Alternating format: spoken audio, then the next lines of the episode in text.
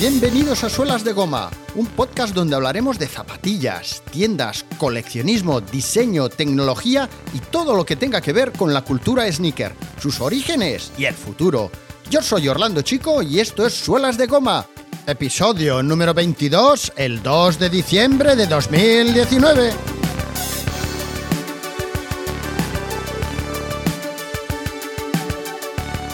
La industria del calzado deportivo, tal y como la conocemos hoy día, comenzó con las Converse All Star, un sueño americano que comenzó cuando el señor Marquis Mills Converse de Malden, Massachusetts, fabricó las primeras zapatillas con suelas de goma en 1917. Desde entonces, la industria del calzado deportivo ha centrado siempre todos sus esfuerzos en tratar de conseguir mejorar la comodidad, la sujeción del pie a la zapatilla, la amortiguación, el grip, el agarre a la suela, eh, de la suela a la superficie y, como no, siempre intentando conseguir que fuera un calzado flexible y ligero. Y desde el 1932, tan solo 15 años después de que Converse lanzara sus All Star y debido a la Gran Depresión, generación tras generación, fuimos acostumbrándonos a la obsolescencia programada. El primer producto afectado por la obsolescencia programada fue la bombilla incandescente. Thomas Alba Edison había creado un prototipo de bombilla que tenía una duración de 1500 horas con el objetivo de que fueran las bombillas que fueran bombillas lo más duraderas posible. Sin embargo, todo cambió cuando para terminar con la crisis y a falta de conciencia ecológica los consumidores comenzaron a tolerar que los productos tuvieran un periodo de vida finito. Gobiernos y fabricantes se pusieron de acuerdo y estipularon unos estándares para que los productos tuvieran una fecha de caducidad.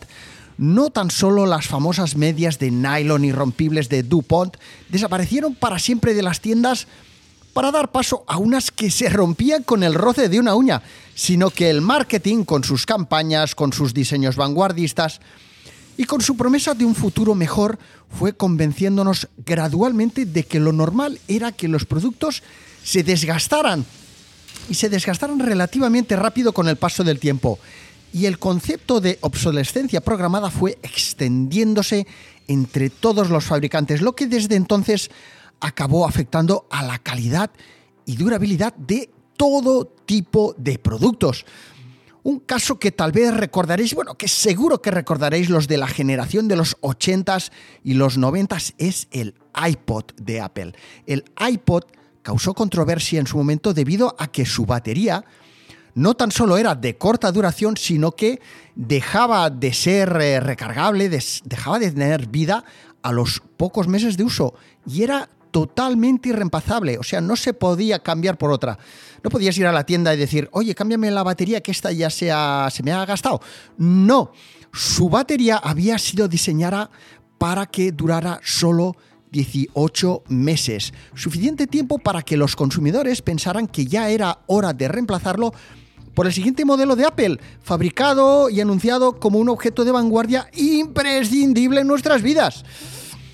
Llegados al siglo XXI, esta práctica ha creado un creciente malestar entre los consumidores. Seguramente debido a mm, las diferencias sociales y salariales cada vez más acentuadas que han conseguido que la masa social y en especial la juventud haya decidido dejar de seguir el ritmo impuesto por las multinacionales y por las cadenas de moda rápida que siguen lanzando nuevos productos semanal o mensualmente. Los mercadillos y las tiendas de segunda mano son cada vez más populares entre la gente joven o de espíritu joven. y el movimiento, el movimiento anticonsumista es cada vez más latente. Activistas, medios de comunicación, organizaciones y consumidores y varias empresas están llevando acciones para revertir el consumo masivo. Y el primer mundo ya ha comenzado a cambiar sus hábitos, pero el planeta el planeta ya hace tiempo que está dando claras señales de agotamiento. De modo que las marcas deportivas multinacionales han tenido que pensar en cómo podían seguir produciendo grandes cantidades de zapatillas sin resultar insostenibles y en lo que inicialmente era un gran problema, han encontrado una nueva forma de producir más ecológica y rentable. Como no, la rentabilidad siempre por delante para las grandes compañías. Para averiguar cómo podían seguir siendo los mejores en una industria que genera 80 billones de dólares anuales, las marcas de calzado deportivo han tenido que viajar al futuro.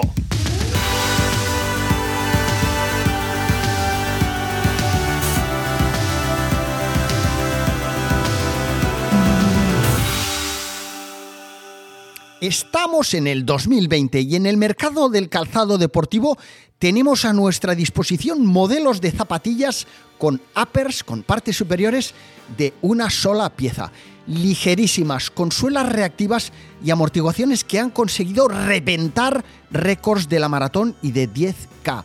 Ya se construyen con materiales reciclados que pueden incluso desaparecer autorreciclándose al sumergirse en una especial solución de agua la sostenibilidad, la producción robotizada, el 3D.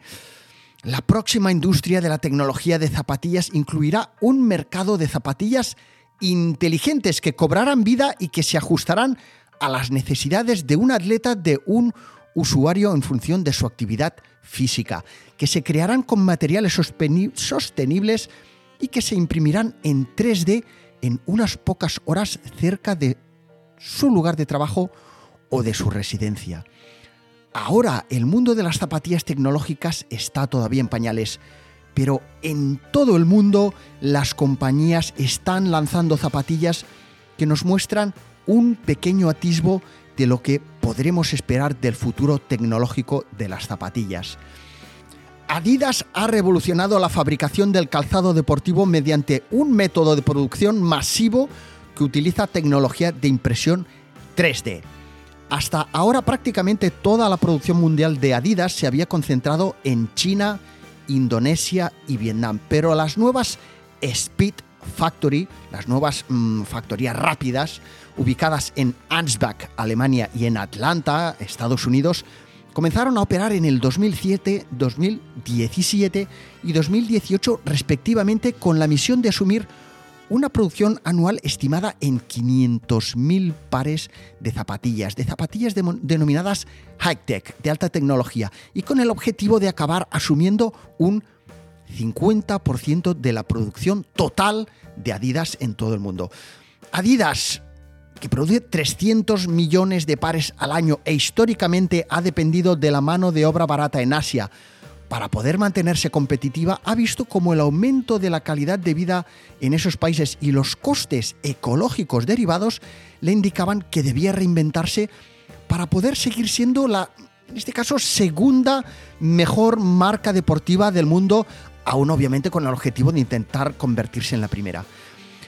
De modo que la revolucionaria producción mediante impresión 3D ha sido clave en el desarrollo de sus nuevos planes de futuro. La Speed Factory reducirá, reduce costes y materiales. Una zapatilla que antes necesitaba de infinidad de piezas y materiales, fijaros en cualquier zapatilla de, running de los 80s o 90s, ahora puede producirse con prácticamente tan solo una pieza superior, una per, y unas pocas piezas auxiliares de soporte o para lazada, etc con la totalidad de todos los componentes de una zapatilla hechos bajo el mismo techo por robots, pueden lanzarse modelos de zapatillas en plazos de días en lugar de semanas. Además, las Adidas Futurecraft, las Adidas Futurecraft, que ya han sido producidas con la innovadora tecnología de impresión 3 y 4D, Digital Light Synthesis, creada por la compañía de tecnología Carbon, pueden reciclarse por completo tras su uso, entregándoles a Adidas para que las lave, las triture, las convierta en unas cápsulas y las funda para poder crear de nuevo hilo que servirá para producir unas nuevas Adidas Futurecraft, cerrando el círculo de la vida de una zapatilla con cero desperdicios.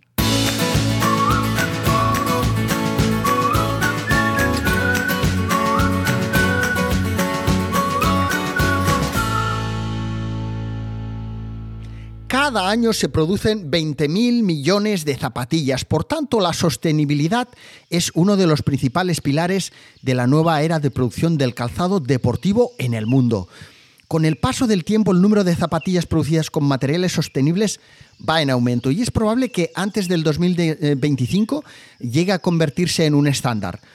Como decíamos, Adidas ha sido una de las primeras grandes marcas en apostar por la sostenibilidad, asociándose, por ejemplo, con la organización Parley, con la que ha creado una línea de productos que se confecciona con los plásticos recogidos de los océanos que les permiten, por ejemplo, crear una zapatilla por cada 12 botellas de plástico recogidas del mar.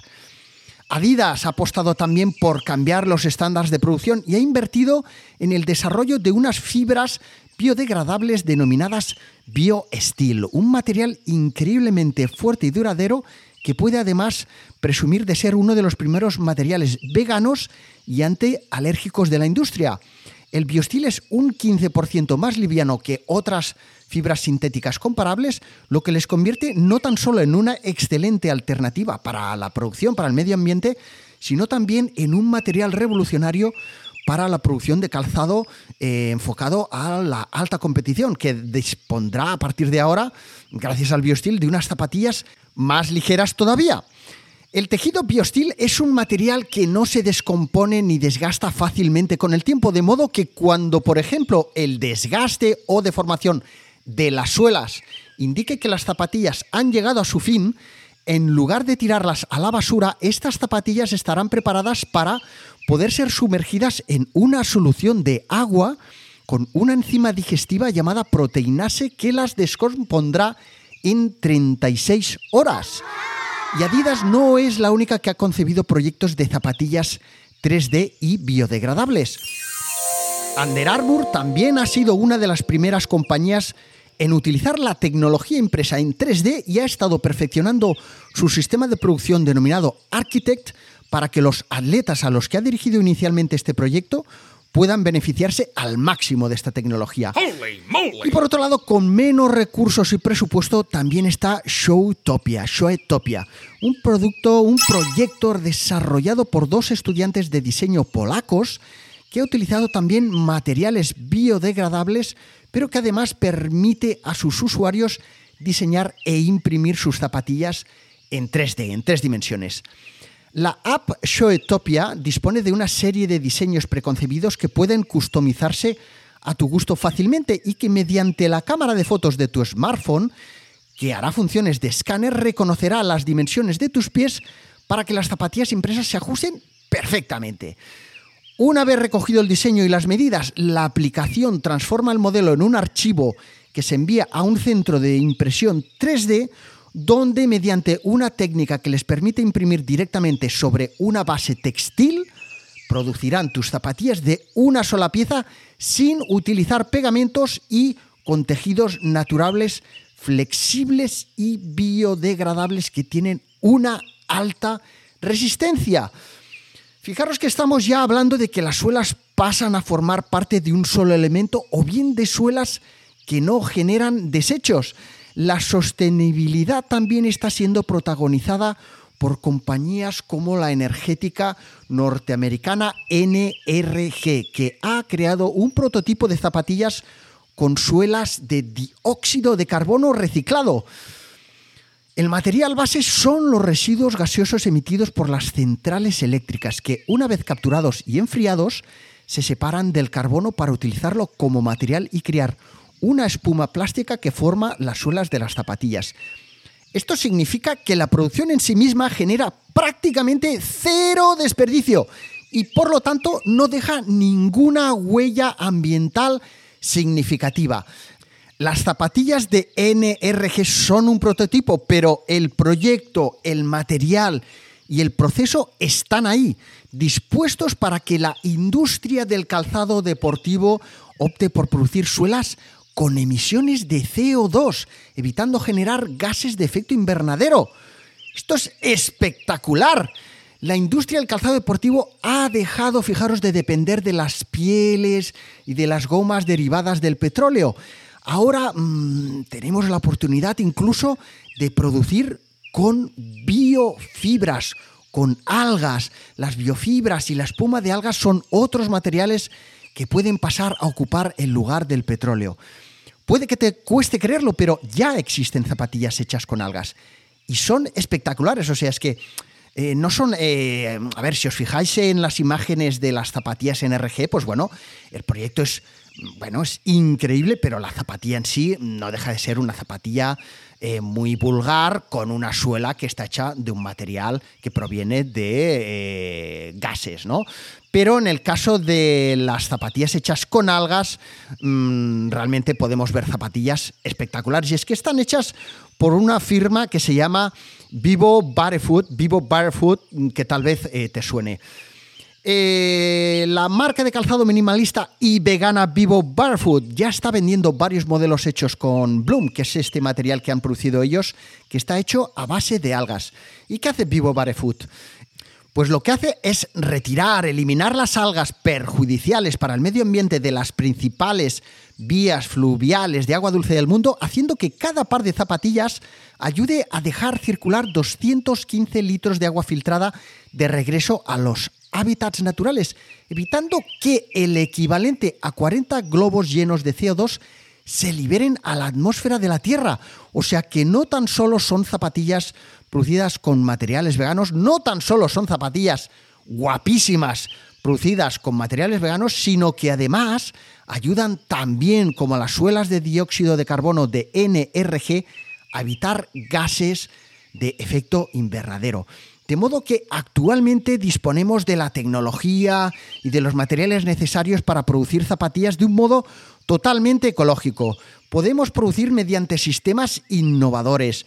Contamos con suelas con materiales amortiguantes inimaginables poco años atrás como el Boost de Adidas y como las recientes suelas compuestas de las Nike Zoom Vaporfly que han batido récords, bueno, mm, los han reventado.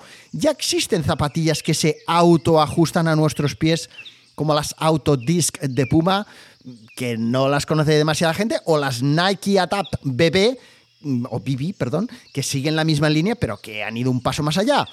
Y unas zapatillas además que el equipo de Tinker Hatfield ha tardado 20 años en perfeccionar desde que conocimos su primera versión en la, en la película Regreso al Futuro 2.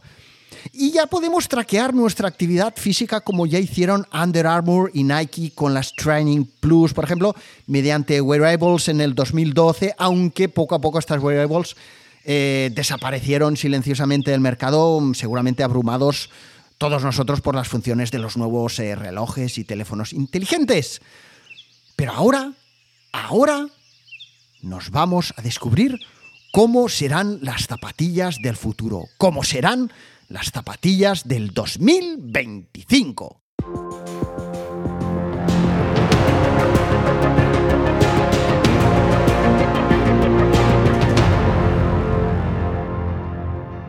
Estamos en el 2025.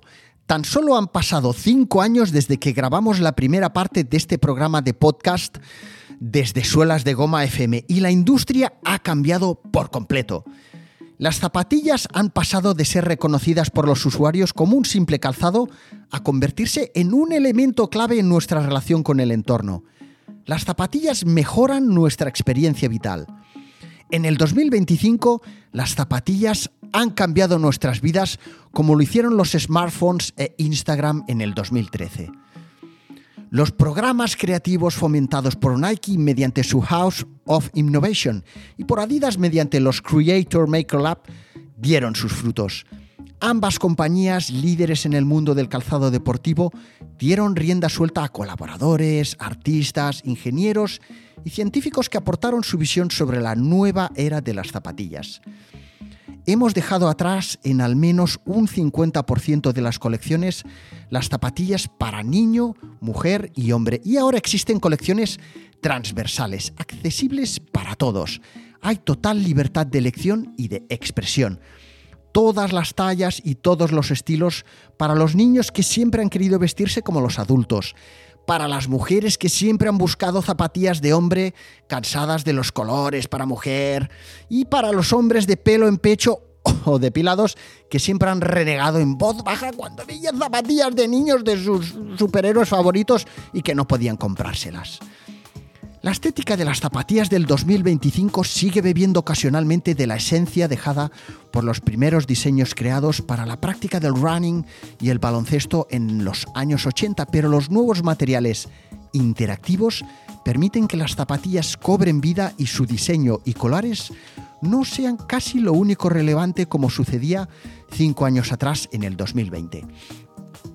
Lógicamente siguen lanzándose ediciones limitadas de la mano de artistas, marcas y establecimientos considerados líderes en la generación de nuevas tendencias de mercado, pero los consumidores ahora, aparte de comprar calzado normal, tienen la opción de comprar calzado inteligente, que mejora y amplía continuamente sus funcionalidades.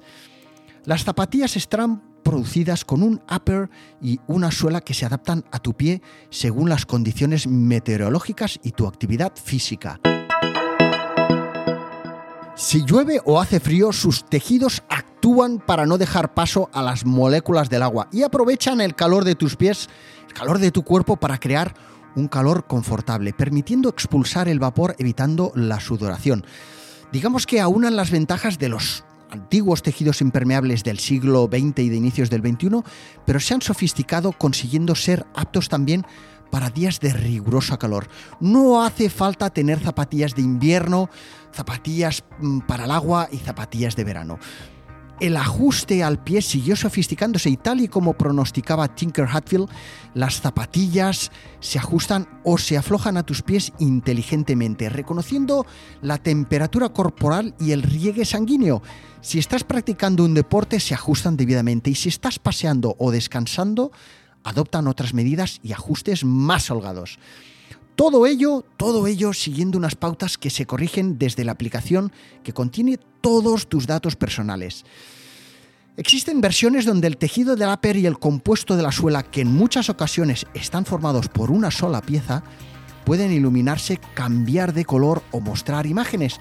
Unas zapatillas idóneas para actividades donde se necesita, por ejemplo, eh, señalizar una ruta, participar en la producción de eventos promocionales, animar eventos o, para ocio. En fin, tiene muy diversos aplicativos.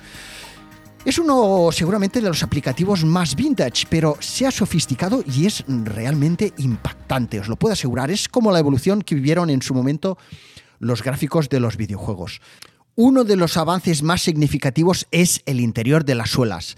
El interior de las suelas analiza tu pisada, se adapta a la forma de tus pies, corrige posibles defectos de pisada y te advierten de la necesidad de ser renovadas cuando detectan que ya han sufrido un desgaste que puede provocar una mala pisada o sujeción sobre el terreno.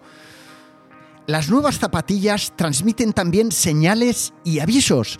Puedes configurarlas para que te avisen de que se acerca un vehículo que no tienes a la vista o, por ejemplo, ayudarte a seguir una ruta por ciudad o montaña mediante señales sensoriales o acústicas incluyen un geolocalizador para casos de emergencia o robo e información tan solo accesible por equipos médicos sobre nuestro grupo sanguíneo y estado físico.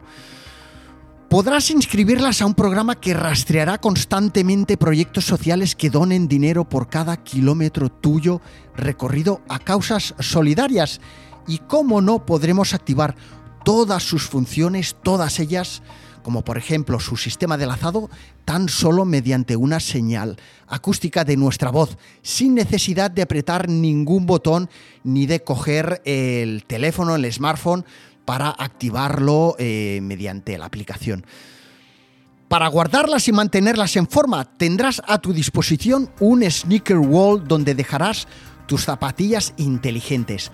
Unas estanterías tipo cofre donde depositarás las zapatillas para que se recarguen y para que se higienicen, eliminando olores y suciedad orgánica mediante una especie de baños de vapor que las dejarán impecables y listas para su uso y que te avisarán en caso de ser necesario un lobado más intenso. Las zapatillas del 2025 tendrán tejidos orgánicos inteligentes. Habrán sido producidas sin dejar huellas de CO2 en el planeta podrán reciclarse incluso en casa y podrán utilizarse como abono para cultivos. Sus tejidos y componentes inteligentes nos permitirán recibir información e interactuar con ellas, habiéndose convertido en un dispositivo smart que nos permitirá interactuar con nuestro entorno de una forma activa, caminando, corriendo y no tan solo mirando una pantalla. Así serán las zapatillas del futuro. Así son las zapatillas del 2025. Gracias por haberle dado al play y escucharme desde donde sea que me estés escuchando. Si te gusta Suelas de Goma, suscríbete y dame tu feedback en Apple Podcast con una valoración 5 estrellas y un comentario. Si me escuchas desde iBox, Spotify u otras, dale al like y deja también tu comentario. Puedes unirte a nuestro Instagram y al canal de Telegram desde suelasdegoma.fm y recuerda, tu apoyo es vital para que el podcast pueda seguir progresando y yo creando nuevos programas.